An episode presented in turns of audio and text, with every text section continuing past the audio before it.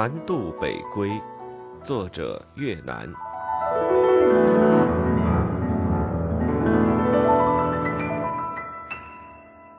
本专辑只朗读书中注解，欲听全书正文，请移步其他专辑。第一章：往事再回首。注解二十五：吴宓，一八九四至一九七八。吴宓，字雨生，又字雨森，陕西泾阳人。一九一六年毕业于清华学校高等科，一九一七年赴美留学，出境弗吉尼亚大学。后转入哈佛大学获学士学位，继入哈佛研究院，师从新人文主义美学大师白璧德攻研哲学。一九二一年获硕士学位。当此之时，与其在哈佛共读并友善者，还有中国的陈寅恪、汤用彤等。因吴、陈、汤三人学业成绩超群，故有“哈佛三杰”或“三剑客”之称。至于这顶帽子是别人给戴上，还是自己扣到头上，似无确切说法。但三人作为一个优秀的小群体，为众生所瞩目，当是不争的事实。当时在哈佛就读且与三杰友善者，还有陈寅恪的表弟于大为，以及梅光迪、张星海、林语堂、娄光来、顾太来等人。此等人物大都拿到硕士、博士学位。归国后，在学术界成为呼风唤雨的人物。一九一九年十月，梅光迪受南开大学之聘归国任教。一年后，受他的同学好友、毕业于美国西北大学的哲学博士、时任东南大学副校长兼文理科主任的刘伯明邀请，转赴南京高师兼东南大学任英国文学教授。一九二一年七月，吴宓受梅氏举荐。回国出任东南大学西洋文学教授，讲授中西诗之比较等课程，自此开中国比较文学先河。按当时规定，清华留美公费生为五年学制，吴宓本应继续学习深造，一举拿下博士学位。可他经不住梅氏的蛊惑，还是决定提前归国。按吴宓的女儿吴学昭的说法，他实在是太关心中国文化的命运。迫不及待地回国参加弘扬民族文化、沟通中西文明的战斗。也就在这一年九月，陈寅恪离美，进柏林大学研究院研究梵文和东方古文学学。吴宓回到国内至上海两周后的一九二一年八月，即与陈新一女士结婚，自此开始在起伏跌宕、飞转腾挪的爱情与婚姻漩涡中打起滚来。一九二二年初。吴宓同刘伯明、梅光迪、胡先素等一帮志同道合的留美学者，共同创办《学衡》杂志，吴出任总编辑。这个文化团体，时人称之为“学衡派”。此时正值国内新与旧、传统与西洋文化交织争斗的关键时刻，学衡派的知识分子成了专一和陈独秀、胡适为首的号称新文化派作对的一个学术团体。此前，中国留学生在海外反对胡适否定传统文化、搞另类文化，以梅光迪为最早。梅和胡适是安徽同乡，二人关系很好，并以兄弟相称，常在通信中讨论学问。梅对胡很是钦佩，但当胡适提出要须作诗如作文之后，立即受到梅的批评。开始以朋友的口气讨论相劝，但无效。两人关系越来越僵，说话口气也越来越生硬，往来书信中渐渐夹杂着火药味。胡适回国后得到一批知音，特别是陈独秀以及钱玄同等北大教授的支持，声名大噪，见风所指，大有所向披靡、无坚不摧之势。此举令哈佛相当一部分中国留学生为之愤怒。张星海曾愤然曰：“现在我们羽翼未成，不可轻飞。”他年学问成，同志极，定必与弱辈鏖战一番。到了一九二二年，学衡创刊后，很快云集了一群文化精英和宏通博学之士。除了吴宓、梅光迪与胡先素三人，尚有刘伯明、吴方吉、刘普、易俊、曹木管、张新海、李思纯、蒲江青、张英龄、赵万里、郭冰苏。马宗霍、汤用彤、黄华、肖纯绵、柳宜征、徐泽林、张其云、王焕苏、徐正鄂、束世成、向达、刘永济、刘盼随、林损、王毅、王浩、黄杰、刘善泽等。另外还有大师级人物如梁启超、王国维、陈寅恪等，均为学衡撰稿。其阵营与声势可谓浩大壮观。为此，岛湖的积极分子梅光迪曾在学衡创刊号上发表战斗檄文，引春秋时楚国申包胥对伍子胥说的话：“子能复楚，我必复之。”准备与《新青年》周围的陈独秀、胡适。鲁迅等另类文化派来一番鏖战。其后十余年间，学衡派与陈胡领导的新青年派展开决战，两派在各个文化领域的争论都围绕着这一个大的战线展开，即如何对待祖国传统文化和西洋文化问题。对中国传统文化是全盘否定、一概打倒，还是甄别优劣、优者保存继承、劣者扬弃的问题。对西洋文化是盲目崇拜、臣服在地、全盘引入，还是有区别的明白辨析、审慎取择、供我所用的问题？学衡派号称要以论究学术、阐求真理、昌明国粹、融合兴知，以中正之眼光行批评之直事为宗旨；以陈独秀为首的另类文化派则倡导全盘西化，对中国文化。特别是儒家吃人的礼教文化一概打倒，并云：正因为两千年吃人的礼教法制都挂着孔丘的招牌，故这孔丘的招牌，无论是老店还是冒牌，不能不拿下来锤碎烧去等等。对以梅光迪、吴宓、胡先素为首的学衡派之行为举动，当时和之后的社会人士有悔有欲。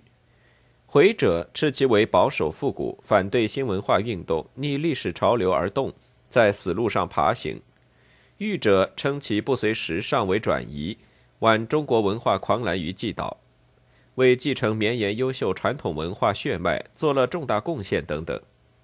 道不同不相为谋，两派的大多数中间，直到死都未能与对方和解，吴宓更是如此。当时的周氏兄弟对吴宓与学衡派人士不以为然，周作人指斥学衡派为复古主义，鲁迅亦为夫所谓学衡者，据我看来，实不过聚在聚宝之门左近的几个假古董所放的假豪光，虽然自称为衡，而本身的称心尚未定好，更何论于他所衡的轻重的是非，所以绝用不着校准，只要估一估就明白了。周氏兄弟的文章当时反响并不是太大，只是令鲁迅也没有想到的是，他的文章竟在半个世纪之后文革时期，给上海的一个写作班子十一哥提供了炮弹，借此对学衡派人物一顿猛烈开炮，指斥整个学派对新旧学问都是一窍不通的，并扣上了买办资产阶级和封建势力结合的复古逆流遗老遗少，以及穿西装的卫道士等等几顶颇为吓人的帽子。大有让其遗臭万年之势，为此吴宓等人倒了大霉，成为批斗整治的对象。当然，这都是后话。此处主要叙述吴宓到清华园的情形。据云，当时东南大学管理完善，学风甚好，学生颇为上进，为各方所瞩目。吴宓在日记中记载，又视为东南大学前后多年优秀之两班学生，正为自己所教。乃深受鼓舞，以东南大学学生之勤敏好学，为之师者亦不得不加倍奋勉。是故密常为一九二一至二四的三年中，为密一生最精勤之时期者。不仅以密编纂之《学衡》杂志能每月按期出版，亦以密在东南大学之教课，积极预备，多读书，充实内容，使所讲很有精彩。且每年增开新课，由此可以看出，吴宓当时确是意气风发，颇有一番作为。一九二三年夏学期，由于一个意外插曲，吴宓最终与清华有了渊源。他的事业也达到了一生中最为辉煌的高峰。这个插曲的制造者就是后来在文坛大名鼎鼎，且被鲁迅骂为“丧家狗”的资本家的法走狗梁志华，也就是后来颇有闻名的梁实秋。这年下学期开学之后，清华学校高等科四年级学生梁志华等几人到南京东南大学游览参观，顺便听了吴宓的几堂课。梁为吴之风采和学问倾倒，回到清华后做出积极反应。据吴宓日记载，梁君本人连听密课两三日，是指密讲授欧洲文学史、政治卢梭之生活及其著作。梁君回校后，即在《清华周刊》中著论，述东南大学学风之美，师饱学而敬职，生好读而勤业。又述其听密讲卢梭课，密预先写大纲于黑板。讲时不开书本，不看笔记及任何纸片，而内容丰富，讲得井井有条，滔滔不绝。清华今正缺乏良好教授，此人之所共言。吴先生亦是清华毕业有美同学，而母校未能罗致其来此，宁非汉使哉？云云。梁实秋的文章发表之后，在清华引起很大的反响，也引起了励志改革。正准备办国学研究院的校长曹云祥的重视，鉴于东南大学俊颜云集、士气高昂，整个学校蒸蒸日上的态势，曹校长没有采取挖墙脚、强行拉吴宓进清华的打算和行动，而是隐而不发，静静的等待机会。想不到这个机会很快就到来了。一九二三年夏天，刘伯明代校长郭炳文主持校务。秋初赴湖南讲学，积劳成疾。十月二十七日陡感头痛，以后诊断为脑膜炎，医治无效。二十余天后去世，年仅三十七岁。刘伯明英年早逝，全校师生为之悲痛。吴宓曾撰一长联哀悼。据吴宓日记载，随着刘氏的客逝，事变纷来。本年四五月之交，校中宣布裁并西洋文学系。于是朱同道如梅光迪、娄光来、李思纯诸君均散之四方。此时的吴宓自然亦处不可留之势，一再审思计议，卒于五月底决然就聘奉天东北大学，为英语系教授，主讲世界文学史大纲等课程。一直暗中关注吴宓的清华校长曹云祥，在得知东南大学变故与吴宓人生转折后。适时的向吴伸出了橄榄枝，吴宓接到聘书，自是心中欢喜，乐意回母校任教。待一个学期结束后，吴宓便决然离开东北大学，来到他曾生活过八年的清华园，开始了一生最为辉煌的事业。作为研究院筹备处主任的吴宓，为了实践新的办学宗旨，特别提出并通过了聘任教授及讲师的严格标准：一。受聘者必须具有中国文化之全部知识；二，必须具备正确和精密的科学研究方法；三，熟悉欧美日本学者研究东方语言及中国文化之成果；四，愿意和学员亲近接触，热心指导；七，其于最短时间内学到丰富的知识和治学方法。这一标准不可谓不高，而吴宓也确实是以此高标准。聘请到了王国维、梁启超、赵元任、陈寅恪四位教授和讲师李济，其标准和操作过程令后人为之钦佩的同时，也为一个大师消失的时代致堪扼腕。注解二十七，此注解关注王国维受聘清华的过程。王国维受清华之聘，还有一个重要原因，那便是生活所迫与溥仪小朝廷的喧嚣混乱。据顾颉刚回忆，最早推荐王国维至清华是他向胡适提出的。故在我是怎样编古史变的一文中说，王国维以南书房行走的名义教溥仪读中国古书，溥仪出宫，这个差事当然消失。同时，他又早辞去了北大研究所导师的职务，两只饭碗都砸破，生计当然无法维持。我一听到这个消息，便于这年十二月初写信给胡适，请他去请清华大学校长曹某，延聘王国维到国学研究院任教。胡适跟这个校长都是留学生，王国维又有实在本领，当然一说便成。从胡适保存的资料看，顾颉刚的说法不妄，有书信为证。顾颉刚在给胡适的信中说：“静安先生，清宫殿奉祭亭，研究所兴益欠，月余入五十元，何以度日？曾与右余先生谈及，他说北大功课静安先生不会担任，唯有似北京书局成立时。”以友谊请其主持编辑事务，然北京书局不知何日能成立，即使成立而资本有限，亦不能供给较多之薪水。我意清华学校既要组织大学国文系，而又托先生主持此事，未知可将静安先生介绍进去否？他如能去，则国文系已有中坚，可以办得出精彩。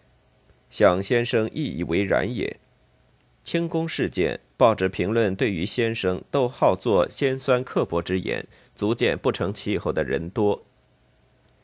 由此看出，顾颉刚的信写于清华国学研究院筹备甚至酝酿前，说是他首先向胡推荐王国维入清华，并不为过。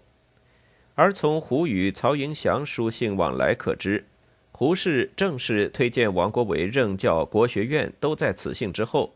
但从整个过程看，建王之头功还属于胡。这也就是为什么在王国维死后，陈寅恪在王观堂先生挽词并序中，有“鲁连黄尧积西湖，独为神州西大儒。学院遂闻传绝业，园林拆洗是幽居”的诗句。按陈寅恪的弟子蒋天书解释，陈诗中的前一句来自《昌黎集·朝卢连子诗》。诗云：“卢连细而狭，有似黄瑶子。田巴勿老苍，连乳金爪姿。”胡适乃安徽鸡西人，盖胡连王氏之身世处境，渐入清华也。另当时住在天津张园的溥仪，身边一帮旧臣随从仍阴魂不散，相互倾轧，斗法争宠。与王国维亦师亦友的罗振玉，在角逐中渐渐败下阵来，不再受宠；而郑孝胥等一帮孤臣逆子借此得势，开始在皇上身边出谋划策，发号施令。整个张园小朝廷充满了无休止的争论、表演、欺骗与榨取。在这种污浊环境下，已被折腾得晕头转向的前清训帝溥仪。整日沉浸在一连串的热闹、烦躁、激动、梦想、失望、希望、滑稽之中不能自拔，而文木染这种环境和人事，王国维大为苦恼，于是较痛快地答应了清华之聘。此事在王国维给友人讲如造的信中可见得分明。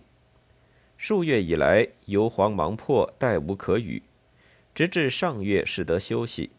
现主人在京。进退绰绰，所不足者浅耳。然穷困至此，而中间派别意见排挤倾轧，乃与成平时无异。故帝上月中已决就清华学校之聘，全家亦拟迁往清华园，离此人海，既亦良得。数月不清书卷，直觉心思散漫，会须收招魂魄，重理旧业耳。蒋如造回复曰：“卿之以毅然决定，为之寒首不至，从此脱离鬼域，重入清平，为天地间多留几篇有用文字及五人应尽之义务。或许王国维这一无奈中的选择，不只对他自己是个解脱，对中国文化而言，亦算是一大幸运。”